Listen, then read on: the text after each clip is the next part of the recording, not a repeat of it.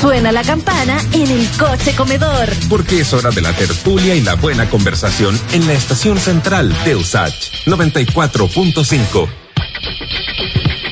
20 minutos nos separan de las 2 de la tarde acá en la estación central de Radio USACH y Santiago TV. La Corporación Nacional de Consumidores y Usuarios, con ADECUS, demandó en juicio colectivo a las empresas del gas por el abuso sistemático y gravísimo en los precios del gas licuado y gas natural por redes que ha develado la Fiscalía Nacional Económica.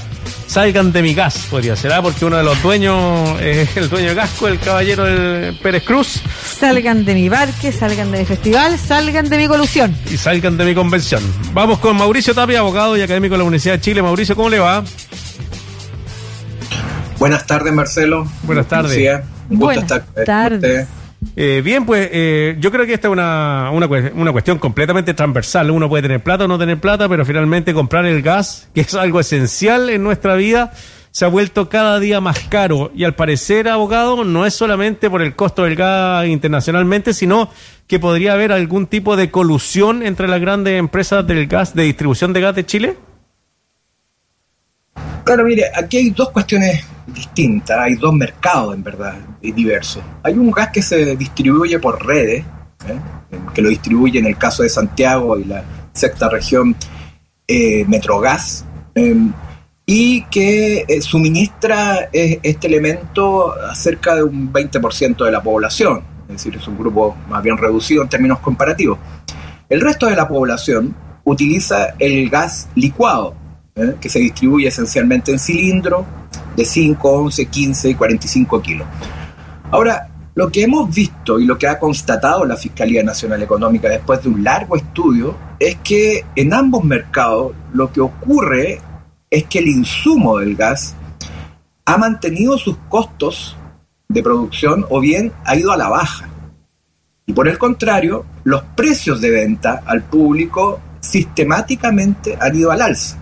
Entonces, ¿cómo se explica esto? ¿Por qué el insumo esencial para, para suministrar en definitiva el gas, ya sea por red o por cilindro, va a la baja y los precios los vemos cada día más caros? Y eso lo constata la gente de hace mucho tiempo. Un cilindro eh, de 15 kilos puede costar ahora entre 26 mil y 30 mil pesos, cuando no hace mucho, eh, un par de años, costaba bordeado los 15 mil pesos. En Chiloé un cilindro de 45 kilos puede llegar a los 100 mil pesos. Entonces, si uno, si uno lo compara eh, en realidad con el ingreso mínimo, eh, uno ve que son cifras desproporcionadas. ¿Y qué es lo que ocurrió? Bueno, aquí eh, lo que constató la Fiscalía Nacional Económica, constató que efectivamente en los dos mercados, por red y por cilindro, hay anomalías que se materializan en cobros indebidos a los consumidores. A fin de cuentas, los consumidores están pagando de más. Al menos desde el 2014, ¿eh? en el caso del gas licuado por cilindro, o desde el 2016 en el caso eh, del gas por red. Son dos demandas distintas porque son dos mercados distintos. El mercado por red, ustedes entenderán, es una especie de monopolio, uno puede elegir, es Metrogas o es Metrogas, no hay otro, eh, porque las redes son de ellos. Eh, en el caso de los cilindros, uno en principio puede elegir entre tres marcas principales, que son Gasco, Abastible y Lipigas. Mauricio. Eh, ahora, ahora bien, lo que ha ocurrido en ambos mercados es un poco distinto de por qué se llegó a esta distorsión de precios. Y eso lo puedo explicar muy brevemente para que se entienda. Eh, en el caso de Metrogas, el mercado por redes, lo que ocurrió es que el año 2016 creó una sociedad relacionada de los mismos dueños, que se llama GESA, y a esa sociedad le pidió comprar el gas que el mismo Metrogas estaba comprando para luego distribuirlo. Es decir, le dijo a su hermana, a, esta sociedad recién creada, que nació de una división de ella, que siguiera comprando el gas. Al efectuar esta triangulación a través de GESA, luego Metrogas le compra el mismo gas que antes compraba él directamente a su hermana, pero se lo compra más caro. Es decir, el delta, el sobreprecio, se queda en los mismos dueños, en este caso a través de AGES. Eso sin perjuicio, que es una cuestión que no sabemos, en qué medida y eso se tendrá que ventilar y probar en el juicio y acreditar por ella, en qué medida Metrogas está inyectando gas argentino a las redes. Porque el gas argentino volvió a circular eh, en los últimos años y ese gas es sustantivamente más barato que el mm. gas que viene de Quintero. Por tanto, si está inyectando el gas argentino, lo que no sería eh, malo para los consumidores, eh, el problema sería aún mayor, porque eso quiere decir que el precio es aún menor. Claro. ¿eh? Y sin embargo, el, precio del gas para los consumidores sigue al alza. Mauricio, hay una estimación. En el caso del.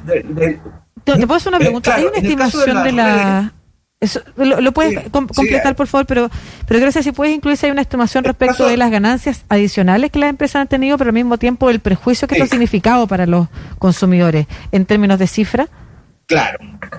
Claro, en el caso del gas eh, natural por red, se estima que hay un sobreprecio que están pagando los consumidores, que son cerca de 780 mil. ¿eh? Suscriptores, más sus familias, naturalmente están pagando aproximadamente 80 millones de dólares al año. Es decir, que en el periodo la Fiscalía Nacional calculó 400, más de 400 millones de dólares de sobreprecio, 400 millones de dólares de sobreprecio. Eh, tengan presente que em, el ilícito masivo contra los consumidores más grande eh, que, al, que se llegó un acuerdo y se otorgó indemnización fue el de la colusión de los papeles, que fue, se entregó una indemnización de 150 millones, esto es casi tres veces más.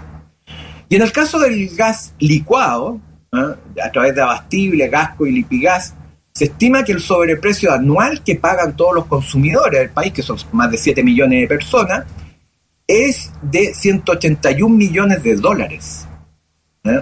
por año y en el periodo la fiscalía suma 1.261 millones de dólares.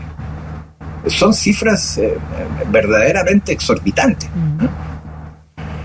Eso significa que, eh, bueno, eh, aquí hay cifras estimativas, en porcentajes cuánto está pagando de más cada consumidor. Bueno, en el caso de las redes puede ser por el orden del 20% de sobreprecio en cada boleta o más en el caso del gas licuado, esto varía dependiendo, dependiendo del lugar del país, pero puede llegar a, cifras similares o mayores. Oiga, Mauricio. Eh, es decir, de un cilindro, hoy en día de un cilindro de, de 15 kilos, que el que más se, por ejemplo, que el que más se comercializa, que vale en promedio 25, 26 mil eh, pesos, eh, probablemente una buena parte, una parte importante, 6 mil, 5 mil o más, puede ser sobreprecio. Sí, Mauricio, quería preguntarle sobre, bueno, la Fiscalía Nacional Económica empezó a investigar esto, me imagino, porque le habrá llegado algún tipo de denuncia. La Fiscalía Nacional Económica, eh, no sé, investiga esto al azar.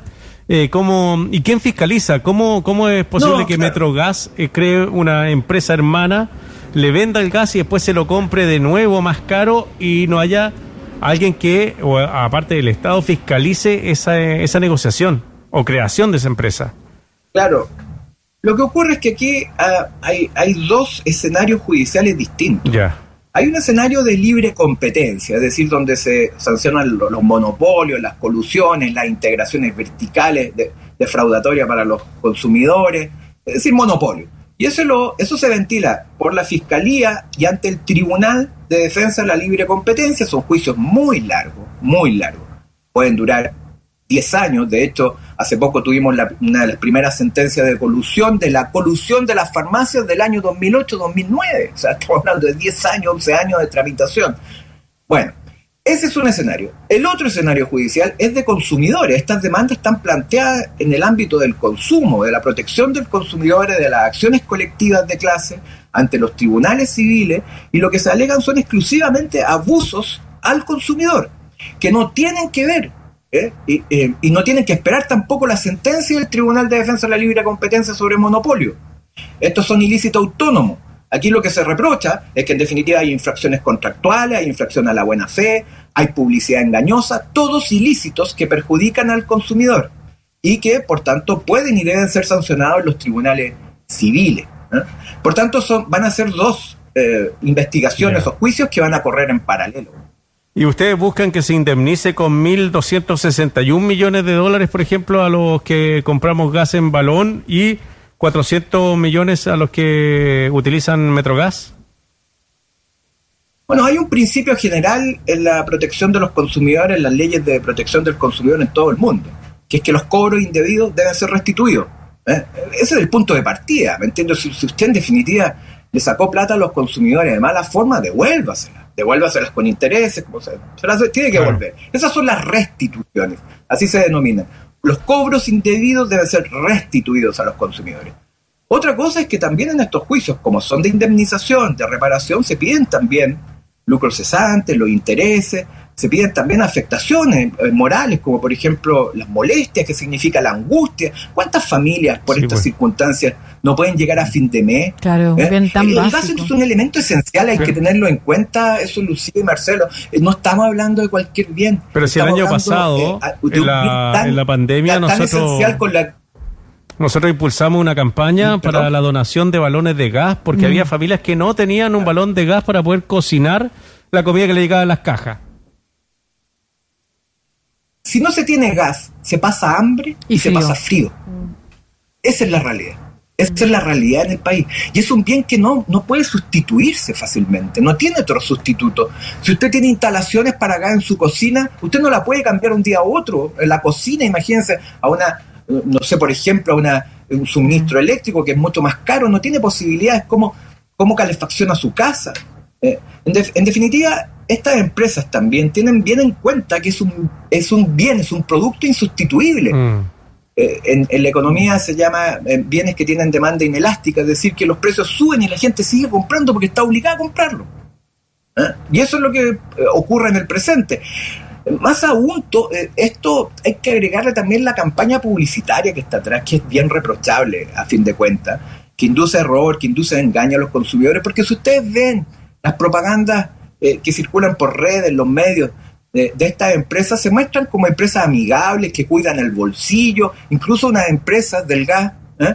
de gas licuado el año pasado llamaban a las personas quédese en casa, quédese abrigadito, claro, consuma esto. Entonces se, se presentan como alguien que cuida a la familia, cuida el bolsillo, y sin embargo ocurre esto, que la Fiscalía Nacional Económica dice que hay 181 millones de dólares le están sacando al año indebidamente a los consumidores. Mauricio, eh, se nos acaba el programa, así que rápidamente, ¿cuáles son los tiempos que se esperan para esta investigación, para esta denuncia, para este juicio? Claro, afortunadamente los tiempos en la protección al consumidor pueden ser más rápidos que los tiempos en el Tribunal de Defensa por monopolio. En, la demanda, en las demandas que nosotros presentamos, bueno, viene la etapa de, admisibilidad, que es muy simple. Eh, luego deben responder las empresas y hay instancias de conciliación. Esta, esta, este procedimiento está previsto para que las empresas con responsabilidad social tomen en cuenta este, este reclamo fundado, esta demanda fundada, eh, y luego eh, decidan compensar en acuerdo con, con, con, Conadeco, en este caso, con la Asociación de Consumidores, a los afectados de alguna forma, tal como se hizo, por ejemplo, en el caso del papel, con Ford. Muy bien, pues el abogado de Conadecu y académico de la Universidad de Chile, Mauricio Tapia, conversando con nosotros. Yo creo que queda abierto este tema porque va a tener que ir avanzando y, como decía usted, una cuestión que el gas sirve para calefaccionarse y también para comer. Hambre y frío es lo que entrega la escasez de este elemento. Así que muchas gracias Mauricio, que le vaya muy bien. Gracias a ustedes por la invitación. Chao Mauricio.